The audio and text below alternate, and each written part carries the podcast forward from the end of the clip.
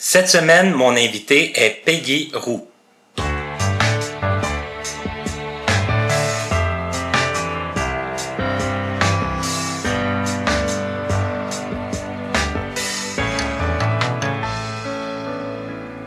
Bonjour et bienvenue à une nouvelle émission de Connaissez-vous. Je sens que cette semaine, ceux qui sont habitués à m'écouter, mes fidèles auditeurs, doivent se dire enfin, on va pouvoir mettre une voix sur cette fameuse Peggy. Et oui, mesdames et messieurs, c'est aujourd'hui que ça se fait car elle a été mentionnée à quelques reprises dans les émissions précédentes. Donc, forcément, oui, elle a une importance. Et je vais vous laisser d'ailleurs, premièrement, vous dire bonjour et vous expliquer un peu toute euh, son, son histoire. Tout d'abord, bonjour Peggy. Bonsoir. Bonjour, effectivement. Comment vas-tu? Ça va bien. Oui. Écoute, comme je le, comme on s'en parlait avant de commencer, c'est sûr et certain que toi et moi, on se connaît, euh, on n'est pas tout à fait du même âge. Est-ce que tu es euh, à l'aise de dire en quelle année tu es né? Ben oui, je suis né en 1972. Donc, on a quoi, trois ans de différence. Trois ans d'écart. Trois ans qui, des fois, euh, au primaire ou fin, fin primaire, début secondaire, peuvent avoir une certaine importance. Parce que, bon, on s'est connus à l'école. C'était-tu rendu l'école Jacques Ouellette? Non, hein, c'était encore. euh, Non, c'était encore Nazareth et Louis Braille, je crois. C'est ça. Parce que Ouais, moi, j'ai vécu la transition. Euh, mais c'est ça, on s'est connus à ce moment-là. Moi, j'étais au, j'étais au, au primaire, donc toi, tu devais être comme peut-être en sixième année ou quelque chose comme ça. Et Ça dépend en quelle année t'es arrivé, je me rappelle plus. T'étais euh, en 83, Ouais, mais Ouais. t'étais en quelle année? En en deuxième, deuxième année, oui. Ouais, donc moi j'étais donc, je commençais donc ma cinquième. en- Ouais, fin, ouais, fin, ouais, plus avancé dans, dans le primaire. Parce que, bon, forcément, moi, c'est sûr que je me souviens de toi, mais j'ai pas beaucoup, beaucoup. Tu sembles avoir peut-être plus de souvenirs de moi que moi j'en ai de toi. C'est sûr. On a toujours des souvenirs des plus jeunes, je sais pas pourquoi. Ouais, puis des plus tannants, j'imagine. Les plus vieux, c'est comme si c'est ceux qui nous rejettent souvent. tu sais. Euh, moi, je me rappelle des, des gens qui étaient plus vieux que nous, puis on était pour eux autres un peu les bébés de l'école. tu sais. Alors, euh, euh, je me rappelle des plus jeunes qui rentraient. Et oui, je me rappelle très bien de toi. Parce qu'évidemment, euh, tu t'es rapidement fait ami avec Katia, qui est ma meilleure amie. Donc, et qui a déjà fait une entrevue ici aussi. La première. Exactement, la première. Donc, euh, oui, je me rappelle de toi. Et effectivement, t'étais ce que j'appellerais un vrai petit tannant. Un vrai petit tannant, tu sais. euh, ça bouge sans arrêt, hyper actif, taquin. Et effectivement, t'avais des petites habitudes aussi, là, euh, comme on parlait euh, hors d'onde tantôt. euh, Alors, Justement, des habitudes, il nous donnait des pichinottes, le Martin, il, était, il sauvait à toute vitesse parce qu'il voyait un peu, tu sais. alors que moi, ce que je me souviens de Peggy, c'est qu'un jour, un midi, pour être précis, parce qu'on avait des activités le midi, puis je me souviens qu'à un moment donné, on avait fait de la trampoline ensemble.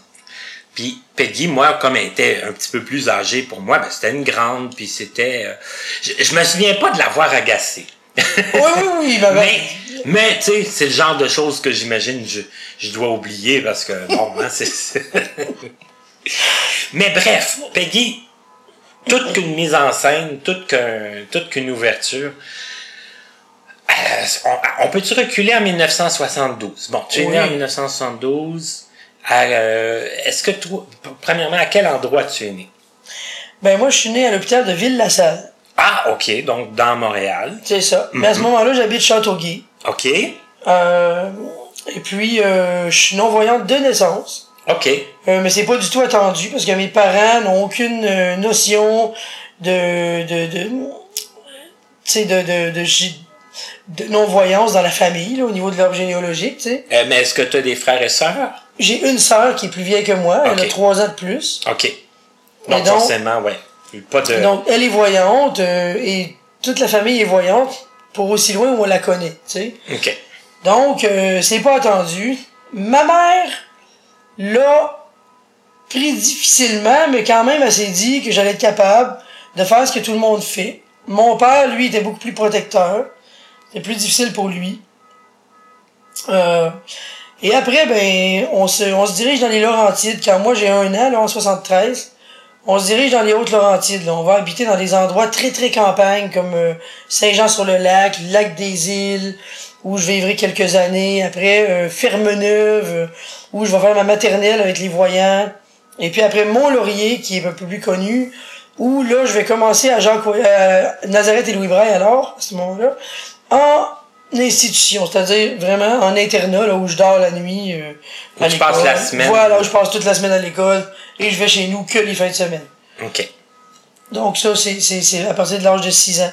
Ça a très bien été la maternelle avec les voyants, mais évidemment, comme j'étais aveugle total, ben, il fallait que j'apprenne le braille et tout et tout, donc je ne pouvais pas euh, aller à l'école voyant tout de suite. Pas à ce moment-là, en tout cas. Aujourd'hui, c'est possible avec l'informatique et tout. Ce qui est disponible, les enfants commencent souvent très très tôt dans le proc- processus de l'intégration dans les écoles régulières Ouais, ils vont de moins en moins à, à l'école spécialisée. Mais euh, dans notre temps, c'était encore quand même beaucoup euh, favorisé. Là. On y allait. Moi, j'y suis allé euh, jusqu'en secondaire 2. OK. Mais est-ce que tu te souviens quand même un peu de comment tu t'es aperçu que tu étais différente des autres? Est-ce que souvent ça se fait justement à l'école, c'est en maternelle ou est-ce que tu souviens? C'est en maternelle. Peut-être même un petit peu avant, parce que bon, comme ma soeur était plus vieille, puis on avait des cousins et cousines avec qui on jouait dehors, en pleine campagne et tout, ben, je me rendais quand même compte qu'eux étaient capables de faire certaines choses plus facilement que moi. Bien que moi, j'étais euh, très... euh, J'aimais pas trop être couvé non plus. euh, Par exemple, ma mère m'avait acheté un traîneau quand j'étais toute petite, j'avais peut-être deux ans, deux ans et demi. On m'avait acheté un traîneau parce qu'on habitait très loin en campagne, comme j'ai dit, dans des, dans des chemins euh, de terre et tout. Donc l'hiver, c'était très, très enneigé. Et euh, elle m'avait acheté un traîneau pour me traîner dedans, mais j'ai jamais voulu monter dedans. Moi, je voulais marcher dans la neige, tu sais. Alors avec mon habit de neige, là, puis le, le- de la neige jusqu'aux fesses, puis j'étais là, puis je marchais, tu sais. Puis j'essayais de marcher puis d'avancer dans la neige, mais j'ai jamais voulu embarquer dedans. Oh mon dieu, OK. C'était comme, ben non, ma soeur, elle peut marcher, elle a 4-5 ans. Moi aussi, je peux marcher. Tu sais, c'était comme ça. Hein. Et ce qu'on appelle le, le défi Pepsi, là. Moi, c'était ça, tu sais. Et là, l'arrivée à, à l'Institut, bon, ça a dû être quand même un choc. C'était un éloignement de, la- de la famille. C'était... euh, Oui, mais moi, je me suis bien adapté à ça. Il y a des enfants, je sais pas, sont très attachés à leurs parents. Ils ont beaucoup de misère. Ils arrivent à l'école, puis passer la semaine à l'école, ils pleurent et tout. Euh, Ça a été le cas justement de ma bonne amie Katia, tu sais, qui elle trouvait ça beaucoup plus difficile de se séparer du noyau familial, puis euh, à qui j'ai- fait aimer ça avec le temps. Mais moi, j'ai- j'ai- j'aimais ça. C'était une nouvelle aventure. C'était comme, bon, ben on arrive à l'école maintenant. Je dors là toute la semaine. Il y a des éducateurs, des professeurs. C'était un nouveau monde. Et j'ai quand même aimé ça. OK, ça que ça a pas été... T'as pas été comme l'élève là, traumatisé là, qui est arrivé puis qui, qui pleurait toutes les larmes de son corps. là. Non, non, pas du tout. Puis à ce moment-là aussi, dans les modules, par exemple, la volière, pour ceux qui sont déjà allés à l'école Nazareth Louis Braille, euh, il y avait quand même pas encore beaucoup d'enfants. Il y avait des enfants qui avaient une déficience intellectuelle, qui souffraient peut-être d'autisme, des choses comme ça, mais c'était quand même pas encore comme aujourd'hui où il y en avait une grosse majorité dû au fait justement que les enfants souvent euh, qui peuvent suivre le programme normal sont intégrés à l'école régulière. Mais dans ce temps-là, comme il y a beaucoup d'enfants qui allaient à l'école spécialisée, ben il y avait beaucoup d'enfants qui étaient au même niveau ensemble, qui avaient juste comme seul handicap le fait d'être non-voyant. Donc, non, j'ai pas été traumatisé. Puis ceux qui avaient des difficultés, moi j'étais plutôt du type à vouloir essayer de les aider. OK. Ça que t'étais un peu comme la, la grande sœur là, qui voulait aider les gens puis qui... euh, C'est ça. Prendre la main des gens, pour les, les aider, les amener à la cafétéria, leur essayer de, les- de leur montrer un peu plus l'orientation, parce que moi j'étais toujours, j'étais déjà très très forte en orientation. Est-ce qu'on peut aussi parler d'autonomie? Est-ce que tu te considérais très, euh, très autonome? Euh, Est-ce que tu avais des difficultés? C'est bon, je sais, il y a des gens, il y a beaucoup de gens qui n'ont pas connu ça, mais tu parlais de, la volière. Moi, je, moi, j'étais pas, euh, moi, je couchais pas à, l'institut, mais le midi, on était quand même très encadré niveau euh, euh, maintien à table, tout ça. Est-ce que toi, à ce niveau-là, ça allait bien? Est-ce que Oui, je me suis bien adapté à ça. C'est-à-dire que Oui, évidemment, euh, j'ai eu les cours hein, que ma mère ne peut pas nécessairement m'enseigner, le fameux hein, euh, comment bien manger, le couteau butoir, etc. Oui. Hein, faut pas mettre nos mains dans nos assiettes, couper nos aliments. Ben, mettre les coudes sur la table. hein. C'est ça. Ouais. J'ai bien appris tout ça. OK. J'aimais ça. Et euh, j'étais assez autonome déjà quand je suis rentré à l'école. OK. Parce que comme j'avais fait la maternelle, ben lasser euh, des bottines, par exemple, on avait fait ça en maternelle, attacher des boutons, des fermetures éclairs. Euh, donc, il y avait pas mal de- appris ça avec les, Avec les voyants. à, à la maternelle. C'est ça. Ma mère aussi était très. Elle m'avait appris les lettres euh, et les chiffres en noir. Je voyais un tout petit peu. Une petite perception. J'avais des perceptions lumineuses de couleurs. Et je pouvais voir les, les lettres, là, euh, un centimètre d'épais au crayon feutre, tu sais, sur une feuille. Là. OK. Puis à la télévisionneuse aussi, tu me disais un peu avec euh, le contraste inversé, puis euh, très gros aussi, évidemment. je pouvais faire ça au début, mais évidemment, c'était le braille, ma méthode de lecture, parce que c'était très lent. Ça m'a permis quand même juste d'apprendre mes chiffres, mes lettres, et de pouvoir écrire un peu, ce que je peux faire encore aujourd'hui. Donc, moi, je trouve que c'est très positif, mais j'aurais jamais pu suivre l'école comme ça plus. OK. Et là, tu disais, tu es resté euh, à, à l'Institut jusqu'au au secondaire 2, donc in- inclusivement? Oui, OK. Et après, tu es parti, euh, tu as été intégré? oui, à ce moment-là, j'habitais Saint-Jérôme. À partir de l'âge de 8 ans, j'ai habité Saint-Jérôme. OK. Même que, justement, avant de partir de Jean Colette, ben là, euh, quand ça a commencé à s'appeler Jean Colette, finalement, c'était pas loin du moment où je suis parti, d'ailleurs, ça. Je suis plus trop sûr si c'était 85, 86. Moi non plus, je suis plus sûr de l'année exacte. là. Moi, je sais que j'ai- je suis parti en 88, c'est que c'est sûr que c'était fait.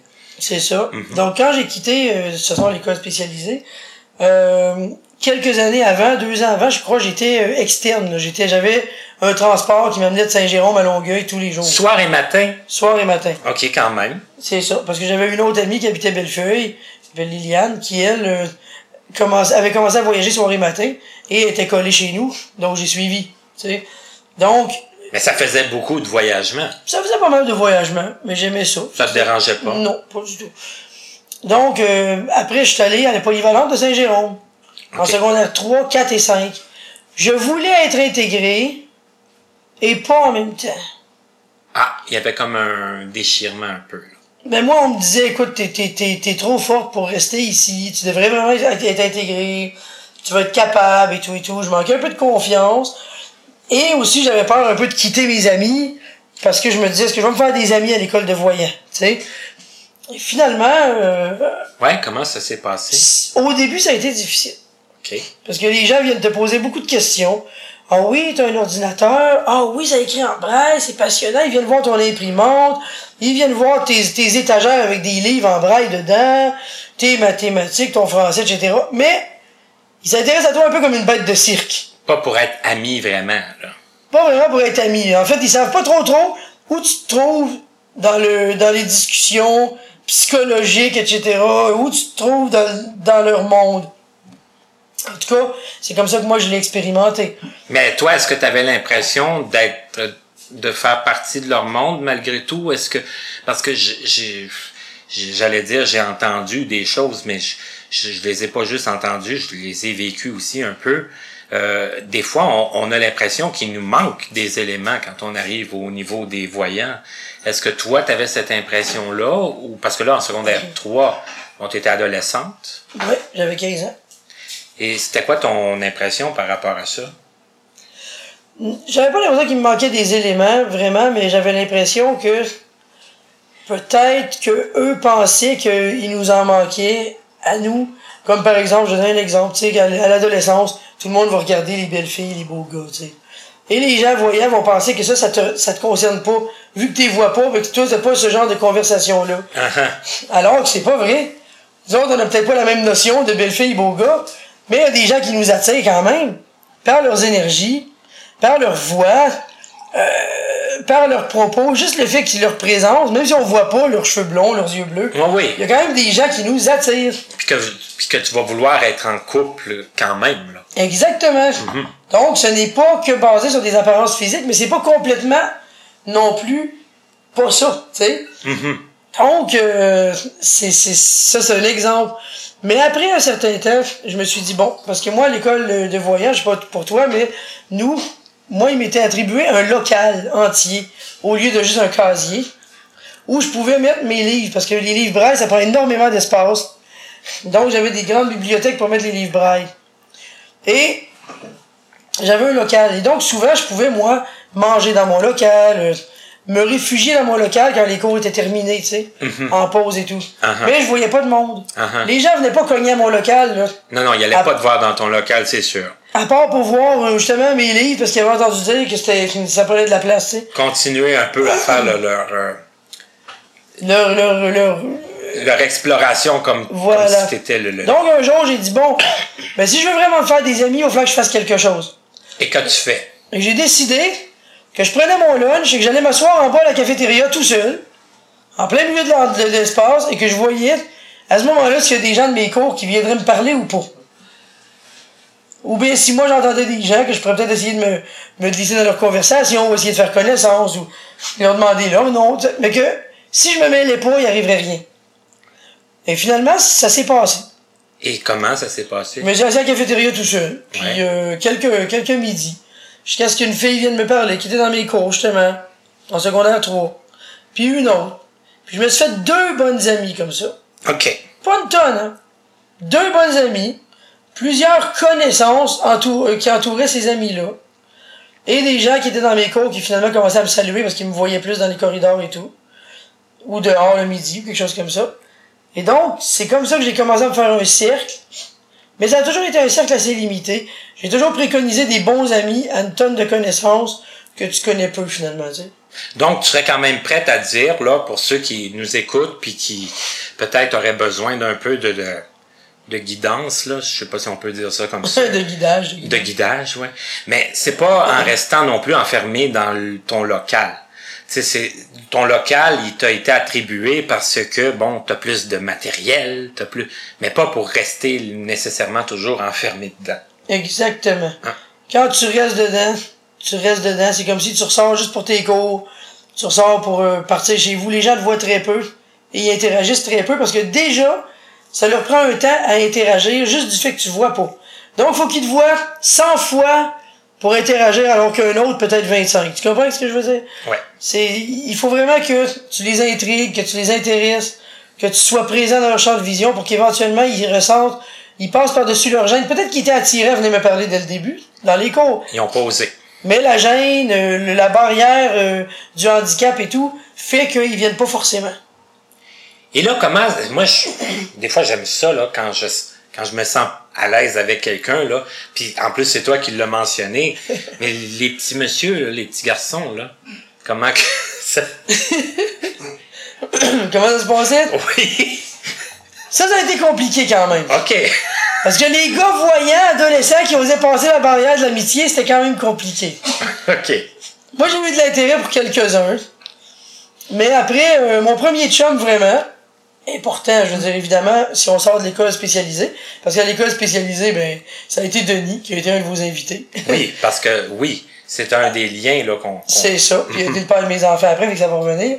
Mais, à l'école régulière, ça a été euh, un, un gars qui, qui a été connu pour avoir travaillé même dans le temps de Visuaid et tout, puis on m'appelle maintenant euh, Humanware, euh, qui s'appelle Nicolas. Nicolas Pitre. Il allait à la même école que moi, et il était malvoyant. Il voyait quand même assez bien à ce moment-là. Et on s'est connus à un moment, donné. Je me rappelle même plus comment. Je sais pas s'il est pas venu à mon local justement pour voir, parce qu'il avait entendu parler de moi, puis il voulait me connaître, puis quelqu'un l'a amené. En tout cas, je me rappelle plus exactement comment on s'est connus.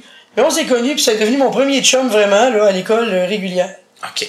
J'ai passé trois ans avec lui avant qu'on se quitte finalement, parce que je suis retourné justement avec Denis. Parce que Denis, euh, bon, moi, je l'ai connu plus comme genre en 1987. Et tu me disais que c'était l'année que tu étais parti de, de l'école Ouais, moi, je suis spécialisée. parti en juin 87. Et Denis parlait très, très souvent de toi. Un peu, C'est bon, comme, je l'ai appelé aujourd'hui. un peu comme si tu étais l'amour déchu, tu sais, euh, alors que vous étiez encore tout jeune. Et j'ai j'ai comme, ben, ça c'est selon ma, ma La perception. perception de la chance, c'est bon. Puis de l'enfant de 12 ans là, que j'avais à ce moment-là, on s'entend. Mais reste quand même que vous êtes retournés ensemble. et il y a eu toute que toute qu'une aventure, là, si on peut, si on peut Toute dire une ça. histoire.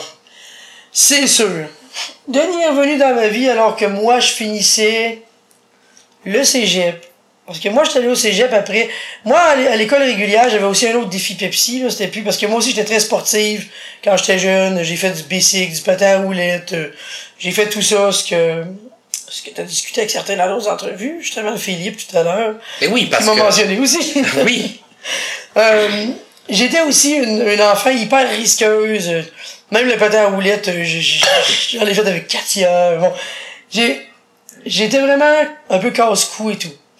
Mais arrivé, on va dire, à l'adolescence, ben, j'étais un petit peu moins sportive, on va dire. Comme bien des adolescents passent une phase à un moment donné de... d'avoir moins le goût de faire du sport ou d'avoir un peu plus d'inquiétude? C'est ça, d'être un peu plus euh, télé, activité, mais Ouais. paresse un peu, tu sais, pour le, le sport, tu sais. OK. Et donc, euh, mon, mon nouveau défi, c'est que j'adorais l'école, moi, quand même. J'ai jamais euh, séché de cours ou quelque chose comme ça. Ça peut avoir l'air un peu sérieux. T'étais pas l'enfant rebelle de la classe. Pas du tout. J'aimais l'école. J'ai pris mathématiques fort et j'ai voulu faire les cours de sciences à l'école des voyants. Chimie, physique, biologie. Hey, ça, là, j'allais dire de quoi de grossier, je le dirais pas. Mais j'ai beaucoup d'admiration, moi, parce que moi, c'est ce que j'appelle vouloir se mettre dans le trou. moi, je l'ai, moi, j'ai fait chimie, physique, biologie.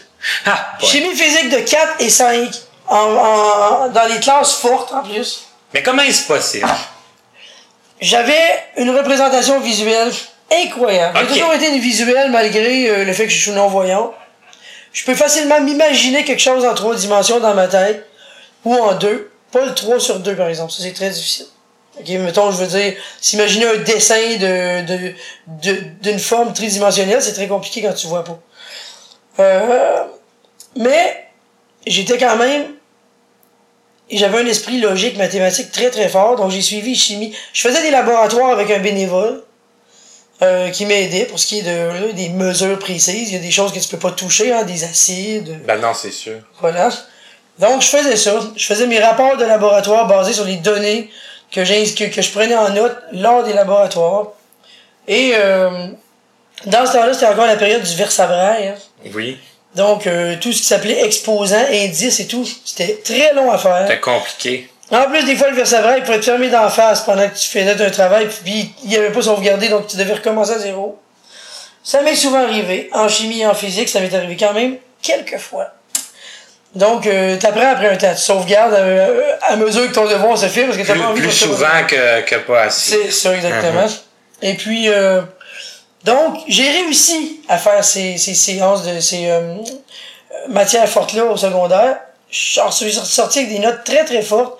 Ce qui fait que je suis rentré au cégep en sciences pures. Dans ce temps-là, ça s'appelait sciences pures. Maintenant, ça s'appelle plus comme ça. Je sais plus comment ils l'appellent. Sciences naturelles, je pense. En tout cas, ça a changé de nom. là. Mais reste que sciences pures, c'était quand même là, toutes les maths forts, la. Maths intégrale 1, 2, 3, euh, chimie physique, euh, que tout, tout ce que tu peux imaginer, électrique, optique, euh, du son, euh, bon, tout ça. Euh, la chimie, exactement. Donc, moi j'ai fait ça au cégep. Mais c'était vraiment ce que tu voulais. C'est dans ce que tu t'es inscrit. Tu as été admise? Oui, parce qu'à ce moment-là, je savais pas ce que je voulais faire. J'avais deux passions. J'avais la musique, je voulais être technicienne de son ou ingénieur de son. On m'a dit, quand tu vois pas, c'est très difficile. C'est le font Oui. maintenant. Après, mon autre passion, c'était la médecine, mais genre la psychologie, la psychiatrie, ces choses-là, le domaine-là. Mais pour aller en psychiatrie, il faut quand même que tu étudies la branche médecine générale. Donc au début, je me suis dit, je vais essayer d'aller là-dedans. Je vais aller en sciences pures pour essayer de réfléchir un peu où je veux vraiment aller. De toute façon, les sciences pures nous ouvrent tout à l'université après. Donc j'ai fini le programme. Euh, Ah, attends, attends, T'as fini le programme.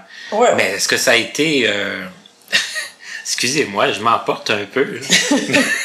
C'est Parce que là, tu me parles comme si... Tu disais, j'ai traversé une rue où il passe pas de voiture. là. Ben, je te jure, je te jure que le- la seule, la seule matière que j'ai pas fini pour faire mon cours de mon, mon cégep, pour avoir mon diplôme, mon DEC, là, comme on dit, c'est un cours de français, c'est même pas un cours de sciences. Oh, Peggy. Voyons. Je te jure, c'est vrai. Puis dans, dans ma moyenne, dans ma moyenne de, de, de, de, notes, en sciences, c'était à peu près 95. C'était ça, là. Ah non, mais ok. J'étais mais- chiante, là, pour les autres étudiants, tu sais. Mais- Heureusement, je les aidais, j'étais pas chiante pour vrai, tu sais. Oui, mais OK. On va quand même se, se dire les vraies affaires, là. C'était quoi en, en 1990? 90. 90. En 90, 92. Hey, j'ai connu des réactions de professeurs épouvantables pour des, des cours beaucoup moins, euh, beaucoup moins demandants que ça. T'as jamais un professeur qui s'est dit, euh, moi je la veux pas dans ma classe, elle, euh, qu'est-ce que je vais faire avec elle? Oui, Oui? j'en ai eu. Et- Mais ça durait pas longtemps. OK. Parce que je l'ai rencontré, puis on discutait, puis il me disait comment vous allez faire telle telle chose? Je donnais des idées, des solutions, on donnait des, des, des alternatives. Évidemment, je savais bien, on va, être- on va être clair, là.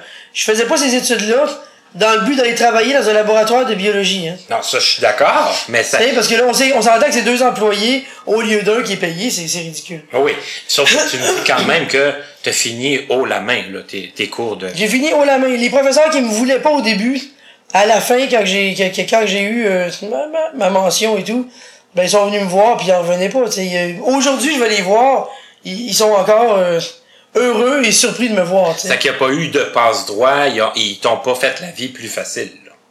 Non, le seul passe-droit que j'avais, c'est d'avoir plus de temps pour les examens. Oui, mais ça, c'est, c'est, c'est, c'est J'avais au moins le double de temps pour les examens parce qu'en sciences, c'est quand même euh, certaines mathématiques, c'est tellement graphique et tout que c'est compliqué. OK. Ça, si je, si je résume bien, là, parce que moi, j'ai mon petit écouteur dans l'oreille, là, puis j'entends les gens dire... euh, non, ça, ça, ça, ça, ça se peut pas, ça, là. là. Mais euh, ça que tu étais capable quand même de vulgariser, là, les concepts, euh, tout ça, là, c'était... Tu étais capable, comme tu l'as dit, de te faire des images mentales euh, qui te permettaient de réussir, là, fac- facilement. C'est ça. J'ai eu des, des matières plus faibles, on va s'entendre. Oui, le français. Non, le français, c'était pas une matière plus faible. Mais on va dire, on va dire si, si j'avais une matière à mettre plus faible en physique, ben, c'était la physique optique et la physique électrique. OK? C'est certain. Mais quand je te dis matière plus faible, je passais quand même au la main, j'avais au-dessus de 75. là. OK. Tu sais? Donc, dans les autres qui étaient plus fortes, ben, j'allais compenser pour avoir 90 au bout de la ligne dans la, dans, dans la, dans l'année, tu comprends?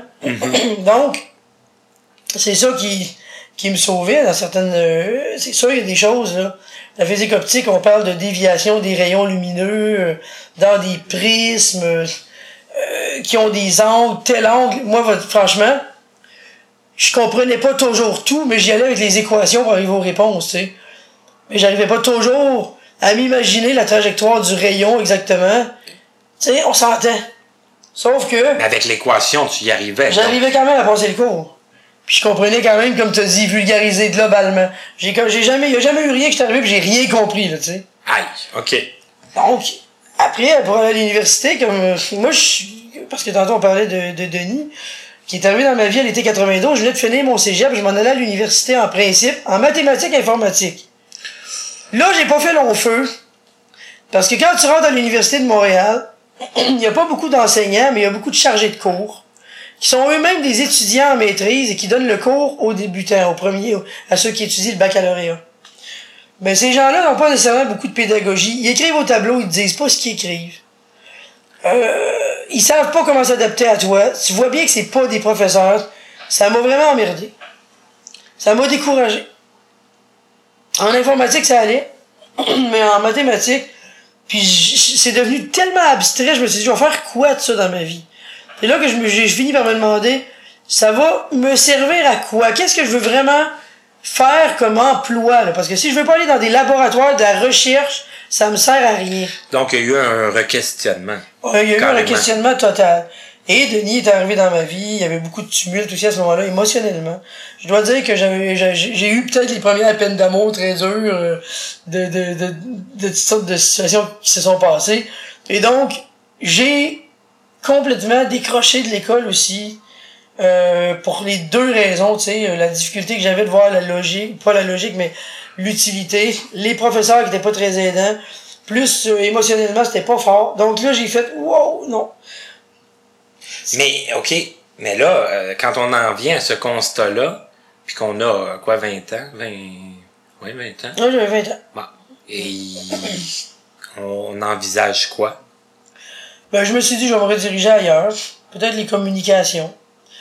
Et puis là, ben, est arrivé encore d'autres choses dans ma vie personnelle. euh, des départs, des séparations avec Denis. Et finalement, une re- un renouement, pour de bon, à la fin de la session euh, 93. OK, parce que là, si je comprends bien, puis que les gens comprennent tous, il y a eu des in and out Oui, avec Denis. on s'est quitté, on s'est repris, on s'est quitté. Donc, c'était dur. Et puis, quand on s'est vraiment remis ensemble, j'étais à la fin de ma session de 93 en communication. Et j'ai décidé de prendre une pause d'école. Là, je savais plus où je m'en allais, je savais plus si c'est ça que je voulais. Et j'ai dit, je vais prendre une pause, je vais peut-être retourner à ma première passion, qui est la musique, l'ingénierie de son et tout. Et Denis est arrivé dans ma vie qui, lui, chantait, voulait réussir dans la musique. Et je me suis dit, pourquoi je travaillerais pas avec lui, finalement, dans la gérance artistique, je vais m'instruire sur le chant. Pourquoi je travaillerais pas avec lui pour lui, finalement, l'amener à réussir dans la musique? Alors que je voulais faire de l'ingénierie de son de toute façon. Fait que j'ai tout lâché l'école et pas longtemps après, je suis tombé enceinte de Lovia. Ce qui a complètement aussi dévié, évidemment, la tangente de vie, tu sais. Je peux-tu me permettre une question personnelle? Oui. Bon, tu, tu me, tu me l'as pas, tout à fait. tu me l'as pas interdit avant. Puis c'est pas, non, ben je sais pas. C'est une blague. Si jamais tu veux pas, tu dis, je réponds pas à ça, puis on sera pas moins bons amis. Non, vas-y. Est-ce que tu voulais des enfants? Oui. Ah, y avais-tu pensé? Oui, je voulais des enfants. OK. Pas tout de suite, Pas à ce Mais j'en moment-là, voulais. nécessairement. Mais évidemment, comme j'en voulais, quand je tombais enceinte de ma fille, ben, il était hors de question d'avorter. C'était comme, euh, c'était correct. C'est ça. Bien que j'habitais dans un petit deux et demi, ça a eu la jeunesse. J'étais pas prête du tout à avoir un enfant. Euh, Denis était encore euh, dans sa famille d'accueil pour adultes à ce moment-là, où il habitait. Euh, on était toujours ensemble, mais on n'habitait pas ensemble. OK. Donc là, on a dû faire une demande rapidement auprès d'Habiteuil pour avoir un logement, un 4,5, pour pouvoir avoir cet enfant-là qui allait naître en avril 94. Et c'est là que vous avez déménagé dans les, les logements de la fac euh, à Tétroville? C'est ça, OK. Le 22 janvier 94. Aïe. Denis me donnait des dates. Toi, tu me donnes des dates. Je trouve ça fascinant. Il y a, il y a des choses, hein, des fois, dans la vie Oui. que tu te rappelles pas, mais il y en a que tu te rappelles. tu sais. OK. Et là, bon, euh, c'est sûr qu'on a eu Denis comme, comme invité qui nous a expliqué un, un paquet de choses, qui nous a dit effectivement que tu l'avais suivi euh, dans sa carrière musicale et tout ça. Mais Oui. Ce que j'aimerais, là maintenant, ce que je veux, c'est ton point de vue à toi. Donc, euh, comment ça s'est passé pour toi? Le- bon, l'arrivée d'un enfant, c'est déjà, ça occupe vois- déjà à plein temps. Pendant que j'étais enceinte de Lovia, on faisait des clubs. OK. On faisait beaucoup de clubs, beaucoup de concours amateurs ou semi-professionnels dans certains cas. Euh, Denis a même participé au Festival international de la chanson de Granby. Euh, il a fait que l'audition, mais c'était quand même une, une expérience. Euh, il a commencé à suivre des cours de chant, où je le suivais aussi. Puis moi, j'étudiais tout, comme à l'école. Donc, j'écoutais ce qu'il apprenait. Et, ça, il l'a dit textuellement. là. Ça fait que jusque-là, tout se, tout se tient. Tu vois? Uh-huh. Donc, il a commencé les cours de chant. J'étais enceinte de Lovia. Donc, euh, quand Lovia est née, on était déjà en train de bouger à gauche et à droite dans les clubs et tout. Heureusement, on s'est fait ami aussi avec quelqu'un qui habitait en face de chez nous, dans le, bloc Habiteuil à ce moment-là. Et puis, euh, cette personne-là a gardé Lovia beaucoup quand il était très bébé. Parce que nous autres, justement, le jour, on était à la maison, mais le soir, souvent, on était sortis hein, pour euh, un petit contrat ou un autre, euh, pour aller chanter à tel endroit. et la, petite, ben, elle se faisait garder. Et donc, on avait une amie dans le même bloc qui la gardait. Et puis bon, ça a continué comme ça un bon bout. Ça, ça se déroulait quand même bien. Après, bon, euh, j'avais quand même un certain problème, par contre, du point de vue familial, parce que la famille n'a jamais accepté Denis. Euh, ma mère, ma soeur, j'avais pas une grosse famille, mais c'était difficile parce que ils se disaient, mais pourquoi t'as un enfant avec Denis? Il Alors que c'est un pas ton... enfant lui-même, il est pas autonome, il a des tics, il est ci, il est ça. Il y avait beaucoup de difficultés avec Denis. OK, ça qui se permettait de, De le critiquer, de te le de dire. juger. OK. Ça a même été assez infernal l'accouchement de Lovie, en fait, parce qu'ils étaient tous à l'hôpital. Et puis, euh, mon Dieu, c'était pas reposant. Mais comment qu'on peut euh, faire la part des choses quand on sent que notre famille accepte pas nos choix? Est-ce que... Moi, je l'ai pas vécu, là. C'est pour ça que je te le demande. Je te le demande pas euh, Ben, avec euh, méchanceté. Ouais, non, non, c'est comme les gens qui, qui ont d'autres particularités, soit les gens n'aiment pas leur partenaire, ou les gens ou la famille accepte pas leur orientation sexuelle, ou, il y a toutes sortes de choses que les gens acceptent pas des fois. Mais moi, je me dis, c'est mon choix de vie. Ma mère a fait ses choix de vie, elle a choisi l'homme qu'elle voulait, qui a été mon père, elle a choisi les hommes avec qui elle voulait faire sa vie après. C'était pas à moi de lui dire avec qui elle devait faire sa vie. Évidemment, je pouvais lui donner mon opinion, mais passer ça, ça devenait de l'ingérence. Donc, j'ai vite, mis mon pied à terre, je fait comprendre que moi, mon choix, c'était Denis, que moi, je l'aimais, qu'eux, ils l'aiment pas, je peux comprendre. Mais c'est pas eux, comme on dit, qui dorment avec. Donc, ils doivent accepter mon choix. Si vraiment ils m'aiment comme, membre de, leur, la famille et tout, ils doivent respecter que c'est mon choix. Moi, j'étais amoureuse de lui, tu sais. Mais est-ce que tu as l'impression, ça c'est une question générale, est-ce que tu as l'impression des fois que parce qu'on est non-voyant, notre entourage se permet plus d'ingérence? Oh mon Dieu, ça c'est le grand débat. Et c'est Ben, sûr. Ouais. Selon ta perception à toi. Tout à fait. Les gens ont l'impression, parce qu'on voit pas qu'il faut qu'ils nous disent tout. Là, fais attention, là, à soir, là, tu sais. Si telle personne parle de telle affaire, insiste pas sur tel sujet. là, Comme si on avait besoin de se faire dire ça. Puis qu'ils le diraient pas à d'autres, là. Comme si les gens qui sont non-voyants ne peuvent pas percevoir, parce qu'ils voient pas l'expression des autres ou quelque chose, ne peuvent pas percevoir un malaise ou euh, le fait qu'un sujet doit a été assez traité puis qu'il faut changer de sujet ou comment tu dois t'habiller pour aller à tel événement. Encore ça, ça peut toujours à la rigueur passer parce Ouais, que parce le- qu'il y a l'aspect visuel qui rentre. c'est ça, en voyant pas, Ouais. en voyant pas, on peut toujours être conseillé sur notre apparence physique, ok. Mais une fois que ta garde-robe est faite, là, puis que tu, tu, tu sais ce qui est beau, puis ce qui est plus sport dans ta garde-robe et tout, ta mère a pas besoin de te rappeler, ben là, oublie pas, c'est l'anniversaire de, de grand-papa, faut que tu t'habilles bien à ce soir, là. Je pense que on devrait savoir puis avoir le libre choix encore. Moi, j'y demande pas, moi, tu vas te mettre en jeans ou tu vas t'habiller en robe, tu sais. Ah, si j'y demande, ça va être parce que j'ai envie de savoir comment moi je vais m'habiller pour peut-être fitter, tu sais. Mais ça sera pas pour y faire une morale de comment devrait elle, tu sais, tu comprends ce que je veux dire? Fitter avec les autres invités. Fitter avec les autres invités. Pas Exact. fitter, euh, fitter, là, avec toi, avec ton habillement toi. Non, c'est ça, mais genre, si tout le monde va s'habiller plus robe ou plus jeans, ou tu sais, là, je vais m'adapter un peu à ça. Mais, les, effectivement, les voyants, des fois, ils nous infantilisent un peu le fait qu'on voit pas. C'est clair. Euh, pas plus tard que la semaine passée, j'ai vécu ça avec ma soeur, c'était très drôle. Pourtant, c'est pas mal intentionné. Et là, quelles sont tes relations avec euh, ta sœur, si on peut? maintenant, c'est mieux. Maintenant, c'est bien. Euh, ça a été quand même compliqué pendant des années. Mais maintenant, ça va mieux. euh, pas juste parce que je suis plus de rela- je suis plus en relation amoureuse avec Denis, parce que ça a été, c'est quand même un bon moment qu'on a réglé certains conflits. Mais je considère que ça va bien. Puis elle aime beaucoup Philippe, avec qui je suis maintenant. Ça aide aussi. Mais c'est sûr que ça peut pas baser ton choix, tu sais. C'est comme je disais quand on a eu les enfants, les gens l'aimaient pas. Moi, j'ai dit, quand je suis tombé dans- enceinte de mon deuxième enfant, en 95, j'avais même peur de le dire à ma mère. Je me disais, elle va, va péter un, une Ouais, poche, c'est pas le- possible. le- le- comme- comme T'en as eu un, t'as pas en avoir un deuxième avec lui, c'est pas possible. Ça, ça va tout recommencer. C'est ça. Puis je lui ai carrément dit, j'ai dit, écoute, c'est ça la situation. J'ai écrit, en fait. Ok. J'ai dit, la situation est celle-ci.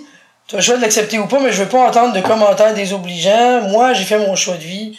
Euh, si vous acceptez l'enfant, c'est parfait. Sinon, ben, on, on coupe contact pour le moment, puis on verra quand vous serez prêt à l'accepter.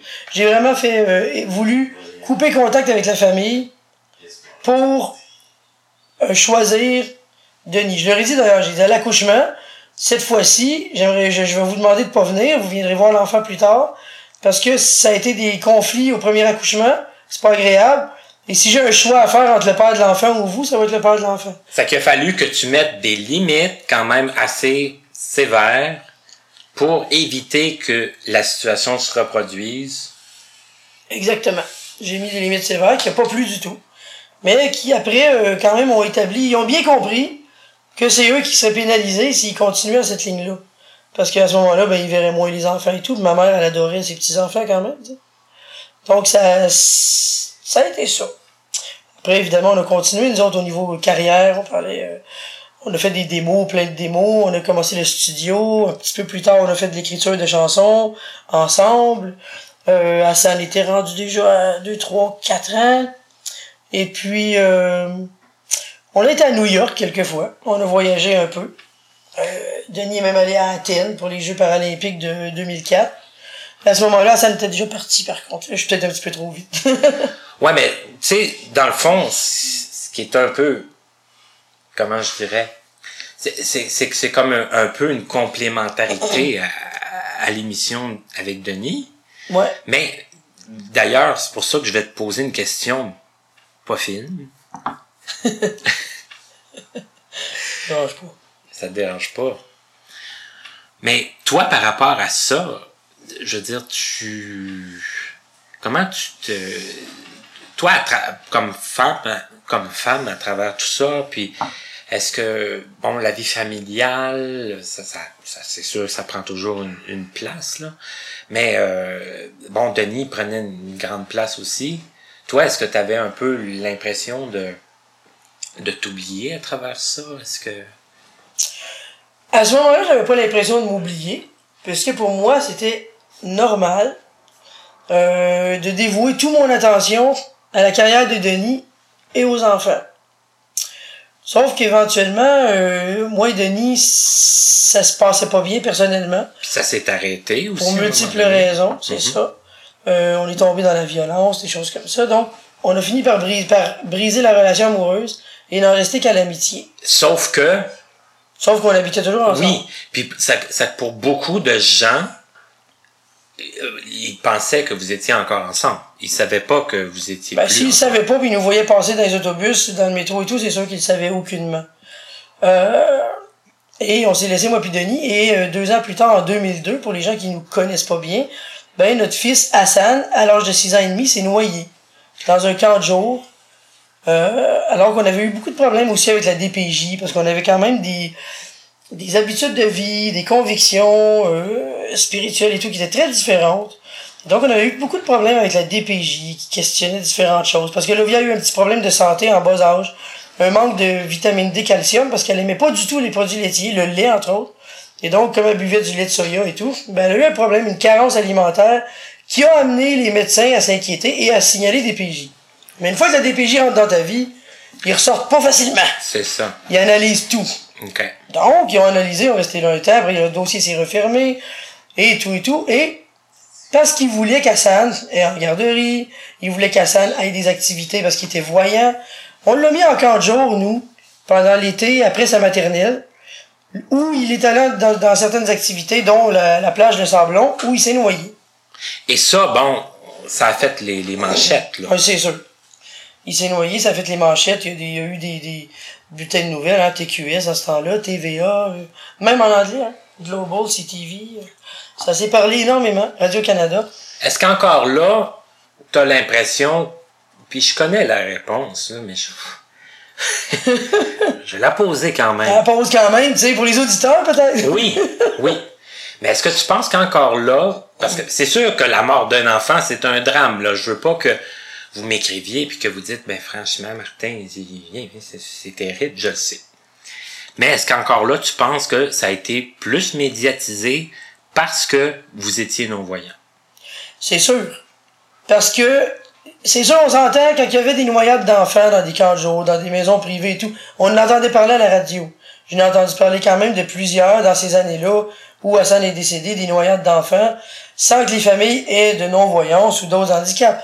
Mais, comme Hassan était le seul enfant voyant de la famille, que moi et Denis, on était deux parents non-voyants, que Lovia était non-voyante, en plus d'avoir des, des, des, des, traits autistes et d'avoir un léger retard d'apprentissage, ben, euh, c'est sûr qu'Hassan a fait vraiment les manchettes, là.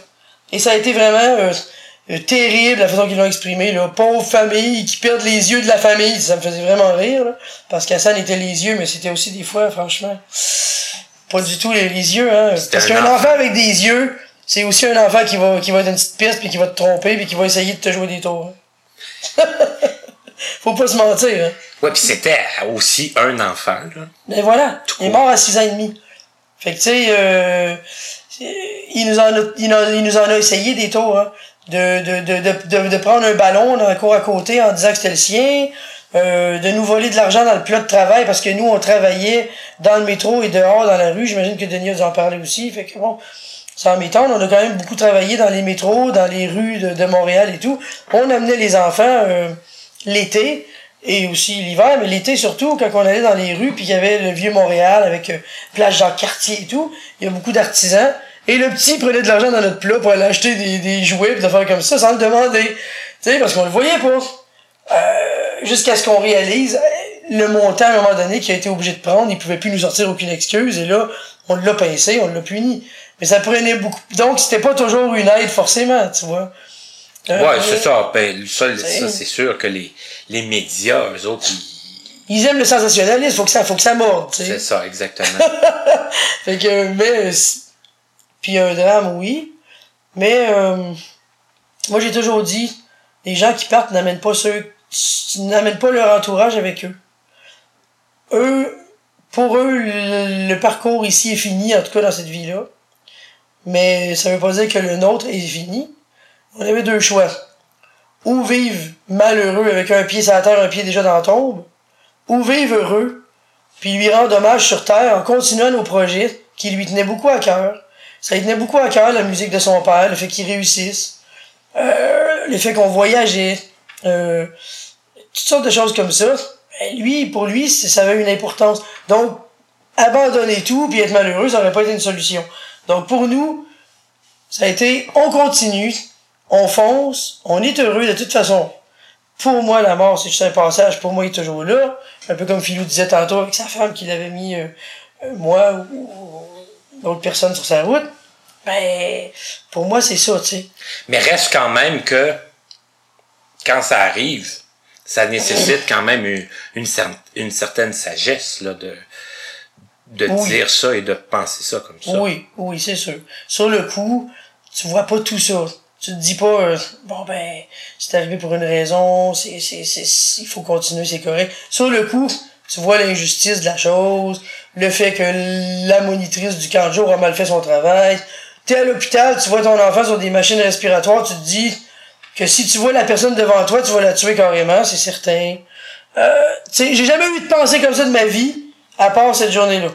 Puis c'est des réactions quand même normales. Des réactions normales, mais je l'aurais pas fait. Non, non. En fait, la journée même, je pense que oui. Mais avec un peu de recul, quand on est allé à l'enquête du coroner, j'ai entendu tout le monde témoigner et tout et tout, dont les gens justement qui travaillaient au camp de jour et tout ça, là, je leur en voulais plus. J'avais même pardonné à ces gens-là, me disant, eux, là, ils- le- la conscience avec laquelle ils vivent, une jeune de 18 ans qui a, qui, qui a pas bien fait son travail parce qu'elle était jeune, pas sérieuse, puis qui maintenant vit avec la conscience que pendant qu'elle travaillait comme monitrice d'un camp de jour, il y a un enfant qui est mort sous sa responsabilité. C'est déjà assez. Elle a pas besoin de ma haine par-dessus ça. Tu sais, vraiment, j'ai pardonné. Je me suis dit, c'était de l'ignorance, c'était de l'ignorance et de l'innocence. C'était pas volontaire, elle l'a pas noyé volontairement, tu sais. Donc, ça a été toi de trouver comme tes, tes forces pour passer à travers et maintenant à cette personne-là de aussi passer à travers ça. De se pardonner elle-même puis de Ah. comprendre qu'est-ce qu'elle avait à apprendre de ça. Exact. Je, je suis en train de me rendre compte quelque chose d'épouvantable. Quoi? On pourrait faire quasiment 4 heures d'entrevue. Ah ben, c'est sûr, hein. Mais- beaucoup à dire? Ouais, c'est fou. Je pense qu'on n'a pas la moitié de fait. Puis, on, on, on- normalement, avant la pause, je demande toujours aux gens c'est quoi leur passion? Puis, est-ce que tu avais le temps d'avoir une passion à travers, à travers toutes tes implications, puis je dirais même tes obligations euh, familiales? Oui. Oui, parce que j'ai toujours été une personne passionnée. Donc, j'avais des passions quand même. C'est sûr que pour travailler avec Denis dans ce que je travaillais, ma passion, c'était certainement, c'est sûr qu'il y avait la musique. J'ai toujours adoré en faire, en écouter, euh, toutes sortes de musique. euh, ça, c'était même quand j'étais jeune. Donc ça, ça a été une de mes passions. Qui s'est poursuivi, là, un peu Exactement, à ça se poursuit Denis. toujours, parce que j'aime toujours ça. Ouais. Euh, ma fille chante maintenant, puis c'est pareil. Mais il y avait la musique. Il y avait évidemment le développement personnel, le développement spirituel, la guérison par l'énergie, euh, toutes sortes de choses. Nous, on a étudié dans plein de branches, euh, tu sais, dans différentes choses, que c'est le Reiki, euh, euh, différents, le, le, le, Quantum Touch, et donc différentes voies de, de guérison énergétique, le développement personnel, la psychologie. ça m'a toujours intéressé, ça. On va dire, on va mettre ça dans le dossier métaphysique. OK. donc ça, c'était, c'était ma deuxième passion. Puis après, ben, il y avait, il y en avait d'autres, mais un petit peu, que j'avais laissé un peu derrière, avec l'éducation et tout. Comme par exemple la natation, euh, la Ah. marche, le, le, le côté un peu plus sportif, que j'avais laissé de côté parce que Denis, c'était pas trop son affaire, lui. Ça Donc- t'avais plus de temps pour ça. J'avais plus de temps pour ça, c'est ça. OK. Exactement. Hey, voilà. Hey, quand même. Mais là, je, je veux juste boucler, si je peux me permettre, là, si je saute pas par-dessus trop d'étapes. La, la fin officielle avec Denis, ça a été quand? En quelle année? Tu veux dire en couple? Ouais. En couple, c'était en l'an 2000 à peu près. Là. Je me 2000, rappelle pas de la date exacte, mais c'est à peu près ça. OK, mais à la 99, mort de 2000. votre fils, là, vous étiez plus... On n'était plus ensemble. OK. Mais on avait encore beaucoup de difficultés à se séparer, dans le sens que Denis, après, tu sais, il y a eu des intérêts pour d'autres filles. Euh, moi, pas trop souvent pour d'autres gars à ce moment-là. J'étais plus.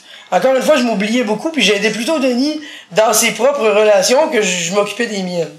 Tu sais, ça a été beaucoup. J'ai vécu, j'ai vécu quand même beaucoup dans l'ombre de Denis, puis il en est pas responsable, c'était mon choix. On dirait que je préconisais la vie des autres plutôt que la mienne. Mon ami Katia m'a dit ça euh, en 93. En 2013, je veux dire, excuse-moi. Oui, ben, tu l'as même dit en début d'entrevue, hein. T'aimais aider les J'aimais aider les gens et euh, bon, euh, ça a toujours été ça des fois avant les autres. Peut-être, je, je, je sais pas, on dit que les poissons dans l'astrologie sont très comme ça, ils se passent souvent les derniers. En tout cas, dans mon cas, ça s'est appliqué. euh, j'ai souvent fait ça.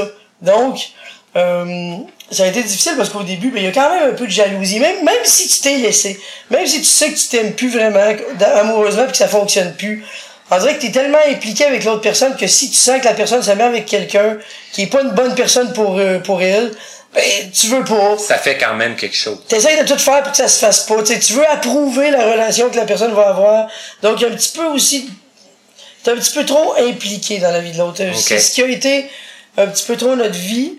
Et puis ça, ben, on s'en est rendu compte très très tard. OK. Parce qu'on a habité ensemble quand même plusieurs années. Hein. Après, euh, on s'est laissé en 2000. On a habité ensemble jusqu'en 2016. Donc, c'est quand, on- quand même assez hein? récemment. Oui. C'est ça. Ben, écoute, Peggy, moi, ce que je vais faire, ce que j'aurais le goût qu'on fasse, là, on va faire la pause. Mhm. Moi, j'intitulerais ça la partie avant Denis, puis après la pause, peut-être la partie après Denis. Je sais pas si ça a un sens, qu'est-ce que je dis. Ouais, disons la partie qui va mener à où je suis maintenant. Oui, exactement. Ouais, ouais. Bon, parfait. Donc, on fait la pause. C'est la première fois que ça arrive en 30 quelques épisodes, là, mais j'ai... je- je- je- ça, ça a passé extrêmement vite. Mais on fait la pause puis on revient tout de suite. Plus vite on va faire la pause, plus vite on va poursuivre. Alors on fait tout la pause, on revient tout de suite. Après, avec notre invité qui est Peggy Roux. Vous pouvez communiquer avec nous pour nous faire part de vos commentaires, questions et suggestions en passant par notre site Internet à l'adresse www.martinchouinard.com ou à l'adresse courriel connaissez-vous 2017-gmail.com sans tiret. Nous désirons remercier l'Association des aveugles de la Rive-Sud ainsi que la compagnie Point par Point Inc. de nous prêter gracieusement leurs locaux pour l'enregistrement de certaines de nos entrevues. Bonjour et bienvenue à la section pause de l'entrevue. À l'approche du temps des fêtes, je pense que c'est le moment de vous proposer encore une fois des suggestions de lecture et allons-y d'ailleurs avec un auteur que j'apprécie particulièrement qui est relativement jeune parce que bon, euh, la jeunesse c'est relatif. Disons qu'il est né à la fin des années 70 qu'il en est euh, déjà à son quatrième ouvrage qui est disponible au service québécois du livre adapté en tous les cas. Et il s'agit euh, de trois, euh, trois romans dont je vais vous parler aujourd'hui et aussi une pièce de théâtre que je n'ai pas encore lue parce que je lis peut-être un peu moins de théâtre que de romans. Mais bon, euh, éventuellement, je vais, je vais lire cette pièce quand même. Je vous parle euh, du premier livre qui est né, qui est né, qui a été publié en 2012 et qui s'intitule Sur la 132. Euh, c'est un très bon roman. C'est bon, ça fait déjà quelques années que j'ai lu ça. le personnage principal, c'est un un gars dans la vingtaine euh, qui se cherche un peu et qui décide à un moment donné de quitter euh, tout ce qu'il a, son travail, sa, copine, tout ça, et qui décide de, s'éloigner de tout ce qu'il connaît pour euh, aller réfléchir à son avenir. Donc, c'est un, c'est une belle réflexion d'ailleurs sur le futur, sur ce qu'on veut vraiment faire dans la vie, sur euh, un petit peu nos objectifs. Le, deuxième roman euh, a été publié en 2015 et ça s'intitule euh, La tempête. Ça a été c'est une histoire dans le fond qui a été brodée autour de la tempête de verglas de 1998. Donc c'est très intéressant. Euh, la pièce de théâtre, ça a été publié en 2016. Ça s'intitule Saint-André de l'épouvante. Euh, comme je vous l'ai dit, je peux pas vous en parler encore parce que je n'ai pas encore lu. Si jamais vous le faites avant moi puis que vous décidez de m'en parler, ben, tant mieux. Et le troisième roman, le quatrième livre dont je vais vous parler aujourd'hui, euh, ça s'intitule Les aventures érotiques d'un écorché vif. Ça a été publié également en 2016. Et là, les gens vont dire, ah, aventure érotique, est-ce que ça parle de sexe? Est-ce que c'est assez euh, cru comme langage? Euh, ben, la réponse, c'est oui. par moment, oui. C'est assez explicite. Encore là, c'est le, c'est un personnage masculin euh, qui se fait laisser par euh, sa copine euh, sans avertissement, sans trop qu'ils s'y attendent. bon, le couple de jeunes enfants et là aussi, il va à un moment donné choisir de s'éloigner pour faire un voyage à l'étranger, en Espagne d'ailleurs, pour pour euh, pour vous brûler un petit punch là, mais justement, il va faire un, un, voyage pour euh, recentrer sa vie. Et euh, il y a une bonne partie du livre, une bonne partie de l'histoire qui se passe en Espagne. Donc, c'est très intéressant. Et j'espère que ça va vous faire de la lecture pour le temps des fêtes si vous avez du temps à combler. N'oubliez pas de participer à notre petit concours pour vous mériter une boîte de noix de luxe. Pour vous inscrire, vous n'avez qu'à nous écrire en passant par notre site web au www.martinchouinard.com ou en utilisant l'adresse connaissez-vous 2017 gmail.com sans tiret. Ce concours s'adresse aux résidents du Québec seulement et vous avez jusqu'au dimanche 10 décembre 2017 à midi pour y participer. Le nom de la personne gagnante sera dévoilé pendant notre émission mise en ligne le vendredi 15 décembre 2017. Bonne chance! À notre, prochaine, émission. Serge Poulain. Dans le but de commencer à se mettre dans l'ambiance des fêtes et de bien se préparer, voici ce que notre invité nous souhaite déjà. Joyeux temps des fêtes. Appelez-les pas Noël, je voulais pas mettre de mots de religion. Appelez-les pas sapin, appelez-les pas ce que vous voulez. Un joyeux temps pour vous réjouir, vous reposer. Puis si vous êtes seul, essayez de trouver des places où vous pouvez être avec des gens. Que vous fraterniser, juste pour le plaisir. Je pense que c'est ça. Puis, ben, l'année prochaine, je vous en souhaite une des meilleures. Je sais qu'on dit toujours qu'on souhaite la meilleure des années après, mais je vous le souhaite pendant que j'ai la tribune. Mais la meilleure des années, puis on va essayer de souhaiter que c'est bien dur, mais qu'il y ait de moins, moins de violence dans le monde, qu'on soit plus fraternel entre nous autres, qu'on puisse, je sais pas, qu'on puisse se donner des manières de, de, je sais que je suis très idéaliste quand je dis ça, mais qu'on puisse se donner des manières de, de se faire des douceurs. Ça va le dire demain. C'est beau, ça. Mais arrêtez cela.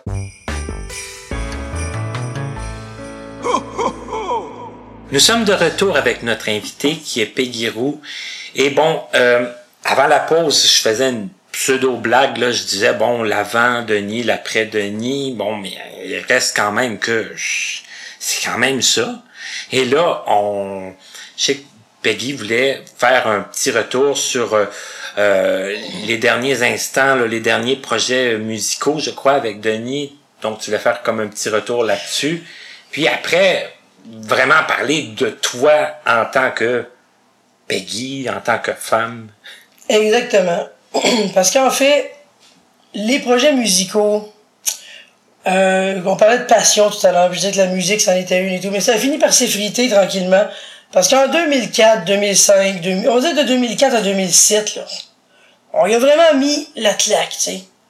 On est allé à New York, on a même rencontré Mariah Carey en personne. On a même failli avoir une audition avec elle pour Denis, évidemment. Euh, mais tout ça tombait à l'eau. On a fait des démos avec des producteurs qui avaient quand même de l'avenir, qui étaient quand même prometteurs, des gens de là-bas, de New York, entre autres, parce que Denis faisait un peu du, de la hip-hop R&B. Euh, on a fait des produits qui auraient pu être très bons, mais c'était jamais tout à fait la coche, c'était jamais totalement ça. Ou bien il y avait des opportunités que finalement, bon ben, on ratait, parce qu'il y avait quelque chose qui arrivait. Soit Denis avait un problème de voix monumentale, puis finalement, euh, il pouvait pas faire telle audition ou tel spectacle. Ce qui fait qu'à un moment donné, ça t'use. Tu te dis, bon ben, finalement, c'est-tu vraiment dû pour marcher? Puis je dirais qu'à partir de 2007, on a vraiment slacké la musique. Un peu. Mais même le, ce qui nous l'a vraiment fait vraiment slacker complètement, c'est en 2009, on a voulu faire un projet qui s'appelait le projet Agneau, qui est un projet qui se voulait euh, porteur d'un message, un message de paix, d'amour, euh, du pouvoir personnel et tout, à travers des chansons qui existaient déjà. Et, euh, mais qu'on voulait refaire euh, d'une façon personnalisée. Et on n'a pas réussi à faire ce spectacle-là. C'est en 2009. Donc c'est vrai que ça a quand même continué jusqu'en 2009. Ça a été comme un soubresaut de, de, de, de nouveaux projets en 2009, mais il n'a pas réussi pour toutes sortes de raisons. Et puis, là, on s'est dit, bon, ben, tant pis, on va vraiment se concentrer sur le développement personnel. Il était arrivé entre-temps le, le, film Le Secret, avec lequel euh, on a eu beaucoup de plaisir et on a connu beaucoup de membres qui faisaient partie de ce film-là aussi, The Secret en anglais. Et puis, euh, on s'est mis beaucoup à étudier. On s'est vraiment consacré à notre développement personnel à ce moment-là.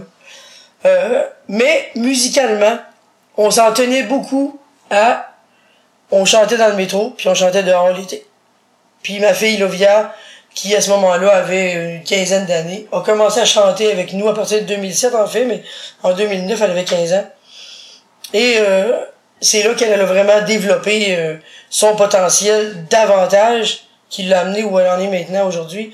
Mais nous, on était plus trop trop ambitieux là, au niveau musical à ce moment-là.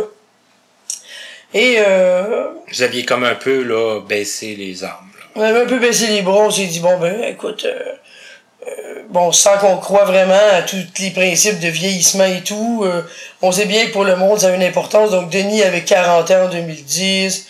Euh, il avait jamais encore réussi. On s'est dit, bon, on va se pencher à d'autres choses.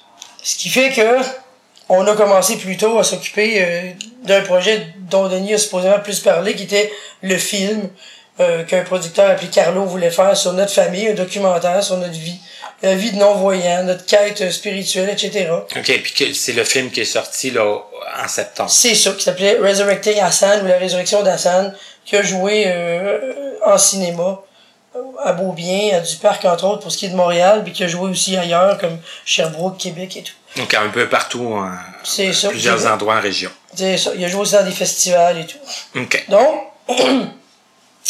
Là, ben, la prochaine étape, c'est le DVD. Mais on est quand même très fiers de, du film parce que c'est quand même très bien fait, très bien monté. Euh, D'ailleurs, je sais même pas si tu l'as vu, toi. Non, je l'ai, j'ai pas eu l'occasion de le voir, mais ça va se faire. Sans doute. Surtout si tu parles de DVD, là. Oui, là, ça a plus de. J'aime bien voir les films en DVD, moi, peu, peu importe. Oui, comme ça, tu vas pas au cinéma, il y a bien des gens comme ça. je l'ai sur ma télé chez nous, là. c'est ça, tu sais. Donc, euh, on s'est beaucoup concentré là-dessus. Et puis, évidemment, ben là est venu, comme on avait moins de projets qui nous tenaient à, à cœur ensemble, ben il est arrivé plusieurs euh, possibilités de relations amoureuses de part et d'autre. Denis a eu des intérêts pour eux, quelques filles. Il a même été en relation avec quelques-unes. Euh, Moi-même, j'étais en relation avec quelqu'un en 2010, mais très courtement, mais trois mois quand même. C'était quand même le premier chum que j'avais eu après Denis, de façon vraiment euh, plus que genre un one night tu sais C'est pas une histoire d'aventure. Donc, ça a été ça. Et après, mais Denis lui, Denis, c'était une grosse quête pour lui, l'âme sœur, euh, sa partenaire de mission, comme il aime bien l'appeler, la personne qui allait l'accompagner dans sa quête de vie et tout. Moi, je me disais, s'il y a quelqu'un qui arrive, c'est parfait. S'il y a personne, ben tant pis, ça, ça me faut que de moi m'occuper pour évoluer, puis ça va être bon. Mais il, il est arrivé quelque chose, là. Quelque chose quand même d'assez. euh, Ben, parce qu'à ce moment-là, en 2011, je dois quand même dire que on a beaucoup parlé de Katia. Moi et Katia, on s'est connus vraiment à la petite école. On a été ensemble à la petite école, oui. Mais après, Katia est partie à l'école euh, régulière, elle aussi. Moi vous aussi. êtes perdu un On s'est perdu temps, de vue quand même longtemps. Mhm. On s'est retrouvés autour de 94 quand elle, euh, elle a mis au monde son fils. On s'est retrouvé, reperdu après, pour se retrouver autour de 2002-2003. Reperdu après, pour se retrouver en 2011. Il y a eu un petit peu de montagne russe, là. C'est ça. Il n'y avait rien qui faisait qu'on se séparait autre que on Les- avait les chacun nos vies respectives et le fait que des fois on perdait le contact une de l'autre, puis bon. Tu sais? Mais en 2011, quand on s'est retrouvés, alors que Katia avait des problèmes de santé un peu plus importants, on avait voulu la retrouver justement euh, pour, pour voir comment elle allait et tout. On a su qu'elle travaillait à l'Institut. Là, on s'est jamais reperdu de vue après. Et donc, euh, en 2011, 2012, 2013, bon, on se fréquentait beaucoup. Je venais souvent la voir, on avait des grandes discussions, puis elle aussi, elle avait des périodes de sa vie importantes et tout. Et puis, à un moment donné, elle m'a dit, mais Peggy, toi, là, ta vie, elle commence quand? Vraiment le temps où ce que toi, tu te. Elle dit, toi, là, elle dit, tu t'occupes de nous autres, là, tu sais, tu t'occupes de mes problèmes, mes petites affaires, tu t'occupes de me conseiller, tu donnes des intuitions aux gens, tu sais, tu fais la médium aussi, hein, pourquoi pas. Tu sais, euh, peut-être Denis dans ses relations amoureuses, dans sa musique, euh, bon, j'avais Lovia aussi, qui est une enfant autiste, qui est quand même pas l'autonomie d'un- d'une enfant de son âge. Elle dit, mais toi, tu vis quand, là? Tu, tu, tu sais quand que tu penses à toi? Et je suis sûr que la réponse était très peu souvent. Ben, c'était, euh, c'est pas grave, ça, j'ai pas besoin de ça, je suis bien de même, je, je sais correct comme ça. Puis là, elle m'a dit, elle m'a fini par me convaincre de m'obtenir un iPhone. Parce que moi, l'iPhone, ça m'intéressait pas. J'avais un ordi, il était vieux. Mais l'iPhone, ça me disait rien du tout. Et puis, euh, je sais pas comment ça marche. J'étais- elle dit, ben, si t'en as un, je vais te le montrer comment ça marche. Finalement, j'ai accepté de l'avoir un. Un peu comme Philou tantôt, quand sa belle-fille a dit Tu devrais avoir un ordinateur, ça va changer ta vie. Ben, Ça a été le cas ça a été le cas pour lui. Ça a été le cas pour moi aussi. pour toi aussi un peu. Parce que justement, au début, j'ai eu mon iPhone. Je, je l'utilisais pour la base. Mais à un moment donné, Katia, elle est allée en Thaïlande pour se faire faire un- des cellules souches. Elle l'a sûrement parlé. Oui. Et puis, elle m'a dit, si tu téléchargeais WhatsApp, on pourrait communiquer de la Thaïlande. On n'aurait pas besoin d'avoir de longues distances, etc. Bon, il y avait Skype, il y avait d'autres choses. Mais, elle m'a quand même dit que si je téléchargeais WhatsApp, je pourrais communiquer avec elle. Et ça a été une motivation. Donc, je l'ai téléchargé, je l'ai appris. Et ensuite, elle m'a dit, j'ai un groupe. J'ai un groupe franco-québécois que j'ai connu, plein de gens de France, euh, d'ailleurs dans le monde, par le salon, par Annabelle, par toutes sortes de gens. Puis elle m'a dit, est-ce que ça te tenterait d'en faire partie de ce groupe-là si je l'amène sur WhatsApp? Elle dit, J'ai l'intention de faire un groupe WhatsApp, justement, qui va avoir des Français et des Québécois dedans. J'ai dit, OK. Ça va aller, on va essayer. Mais j'étais toujours réticente, tu sais. Elle l'a parti le 3 juillet 2014, le groupe. OK. Je me rappelle très bien. Parce que tu ris, hein, mais c'est le 3 juillet 92 que j'avais retrouvé Denis, puis qu'on a recommencé notre, notre idylle et tout. Oh, c'est que le 3 juillet, le ça, 3 juillet, ça commençait à être un deux- une deuxième date importante. ça sonnait quelque chose. Là. Et ça. Donc, le 3 juillet 2014, euh, que du bonheur sur WhatsApp est né. Et tout de suite, ça a été très envahissant. Parce que là, pour un moment, c'était le centre d'attention. Il y avait 100 messages par jour, à peu près. Oui, puis c'est d'écouter tous ces messages-là, d'y répondre, puis là, bon, les réponses. Tout le monde se présentait, ça roulait, il y avait des concours de musique, il y avait des jeux, il y avait des gens qui racontaient leur vie, il y avait des sujets de fous, il y avait de toutes sortes d'affaires sur ce groupe-là. Je te jure, on y passait pratiquement notre vie. Là, on travaillait dehors dans le métro, puis on, on écoutait WhatsApp. C'est à peu près que ça. Euh, sauf que, c'est là que j'ai rencontré Philippe Dalava, Philou, Qu'on a eu en, en, entrevue aussi. en entrevue euh, récemment. C'est ça. C'est là que je l'ai rencontré. Et le problème, c'est que je me suis retrouvé en amour avec le même gars que ma meilleure amie. Ouais, ça m'était jamais arrivé. Ça, c'est un des problèmes. Ouais, ça en était un. Mais c'était quand même un gros pour moi. Oui, quand même assez gros. Je me disais, mon ami qui m'a demandé quand est-ce que je passais à moi dans ma vie et tout, puis là, ben, on se retrouve. On prise à aimer le même gars alors que je savais que. Je savais, mais qu'elle, elle savait pas, mais elle a su que je l'aimerais aussi, puis en tout cas. Finalement, c'est d'elle tantôt que Philou parlait, qui a pas nommé, qui a dit j'étais amoureux d'une femme qui est venue au Canada pour les 40 ans, c'était de Katia. Donc, Katia était d'accord pour qu'on le dise, fait que c'est correct. Voilà qui est rectifié. Donc, voilà qui est rectifié. Sauf que pour moi, ça aurait pas été un problème si justement la fille, je l'aurais moins connue, ça aurait été un peu moins problématique. Mais le fait que je connaissais très bien Cap, ben, au début, encore une fois, je me disais, c'est pas pour moi. C'est pas ça. Mais moi, ça faisait très longtemps que j'étais pas tombée amoureuse d'un gars. Je pense que ça m'est arrivé avec un gars en 2006-2007 à qui je l'ai jamais avoué. Fait que ça n'a jamais abouti. Donc, là, j'y ai dit. J'ai dit à Philou que je l'aimais et tout. Puis il m'a dit, ben bon, moi je peux pas, je suis amoureux de Katia, nanana. Bon, j'ai dit, ok. Je respecte ça. Moi, je pense qu'on est quand même fait pour être ensemble quelque part, mais je respecte ça. Si c'est si c'est là que c'est pour aller, c'est là. Mais bon, de fil en aiguille, euh, euh, d'analyse, de, de, différentes expériences. euh, finalement, quand euh, Philippe est venu au Canada euh, pour la fête à Katia, il a habité chez nous. Euh, parce qu'à Montréal, ben, il n'y avait pas nécessairement quelque part à rester et tout. Puis à ce moment-là, Katia, c'était pas possible pour lui d'être chez elle. Mais là, si on. Parce que le, le temps va nous manquer un peu, tu sais.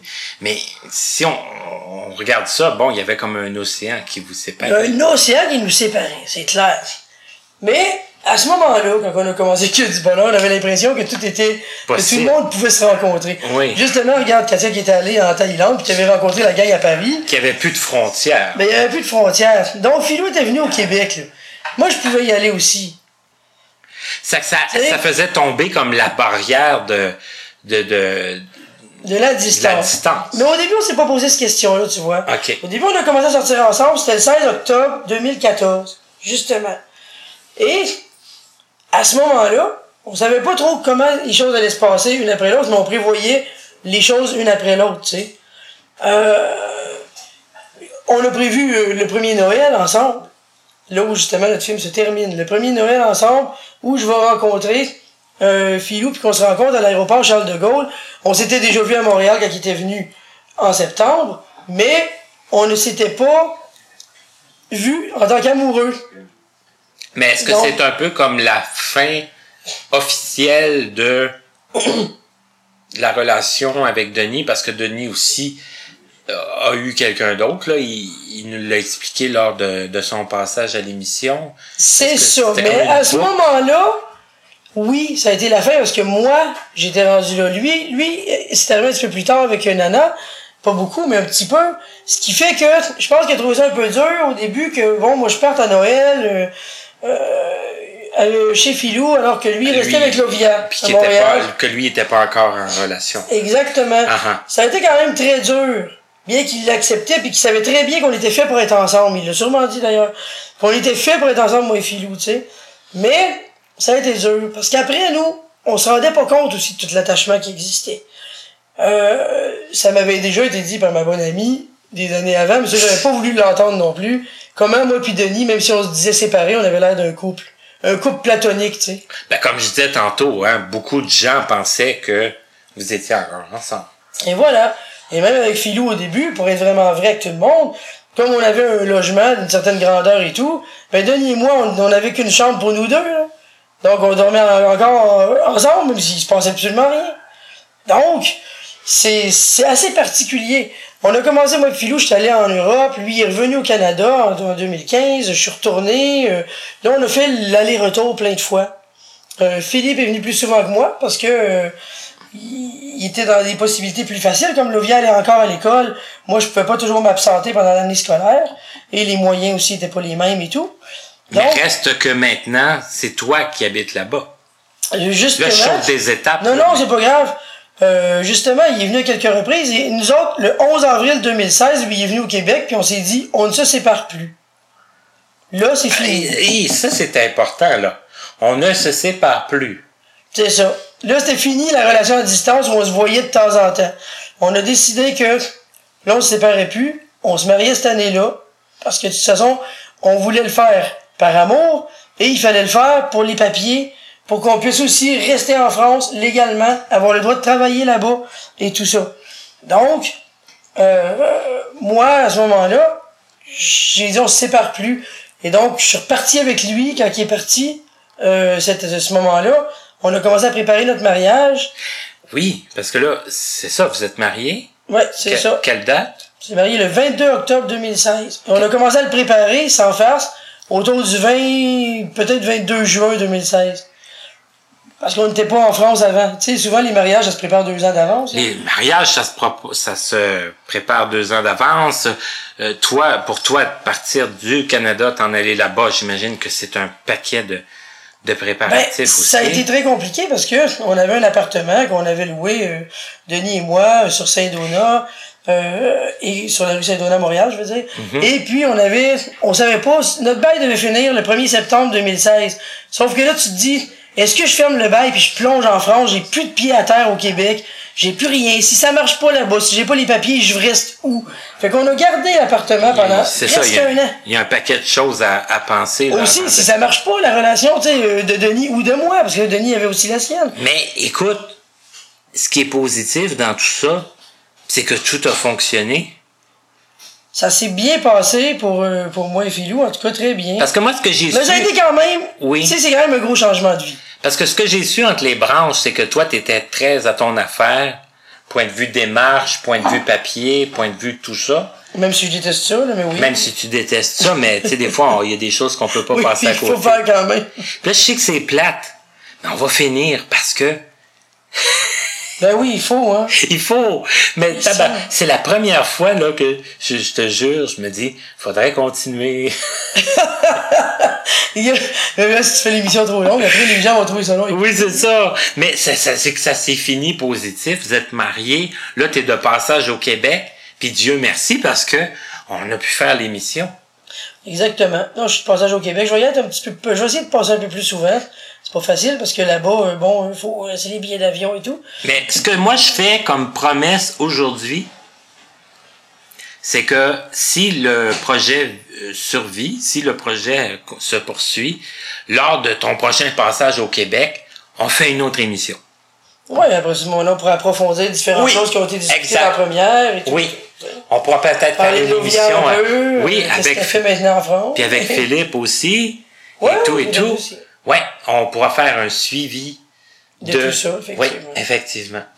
C'est très bien, hein. Ben, merci beaucoup, de toute façon. Martin, pour ton entrevue. C'est moi qui te remercie. extraordinaire. Euh, moi, je trouve que c'est une belle initiative. Je trouve ça très bien que les gens découvrent, autant les non-voyants que les autres, un peu euh, l'univers de chacun, puis que les gens apprennent à se connaître entre eux. Fait que merci beaucoup, c'est très bien. Puis des parcours qui sortent de l'ordinaire. Exact. Des, des gens qui ont pas peur de, de, de, de, De foncer ou de faire des choses un peu hors du commun? Oui, malgré la distance, malgré un paquet de... Hein, de, Malgré de- leurs limites et tout. Ah oui, on aurait pu Malgré ça. des vie en obstacles. France, quand tu pars de Montréal, c'est une... Oui, en c'est- soi, c'est une entrevue, tu sais. que, que plusieurs pourraient dire non, non, non, non, c'est, c'est, c'est trop compliqué, c'est trop. Non, Peggy, elle a défoncé tout ça. C'est ça. Que nous autres, on vit pas, on vit, on vit pas en ville, donc faut vraiment marcher. On est deux non-voyants avec une, un enfant, Lovia qui l'est aussi. C'est assez, c'est quand même un, parcours, une vie assez spéciale là-bas, mais ça va. C'est plein d'aventures. C'est ça qui est le fun. Oui, c'est, c'est, des aventures sur lesquelles il faut, tout le monde, là, je le dis souvent, puis je vais le répéter. Tant que je vais faire connaissez-vous, je vais le répéter. Ceux qui ont besoin d'un petit coup de pied au derrière, là, ben, je pense que, je pense que Peggy, elle vient de vous en donner un autre, là. Hein? Je vous dis pas tous de déménager, euh, En France, là, en France, ça. là. Non, mais poursuivez vos rêves. Hein? Osez. sortez de chez vous, euh, tu sais. Osez expérimenter la vie. La vie est trop courte pour s'ennuyer. rencontrer des gens. Si, si, si c'est d'acheter un iPhone, je fais pas de promotion pour le iPhone, mais si c'est de vous acheter un iPhone, de vous ouvrir euh, euh, vers le monde, là, ben moi je vous dis, faites-le. C'est ça. Peggy, merci infiniment. Je pense que je pense que le message va passer tranquillement mais sûrement. Et avec le projet Connaissez-vous, les gens peuvent aller écouter et réécouter les entrevues. Et je pense que je pense qu'au au bout du compte, on va faire une différence. Je suis d'accord. Merci à toi aussi. Je te laisse le dernier mot. Merci beaucoup à tous et revenez-nous pour une autre émission de Connaissez-vous. Le dernier mot, c'est mordez dans la vie. La vie est faite pour être vécue.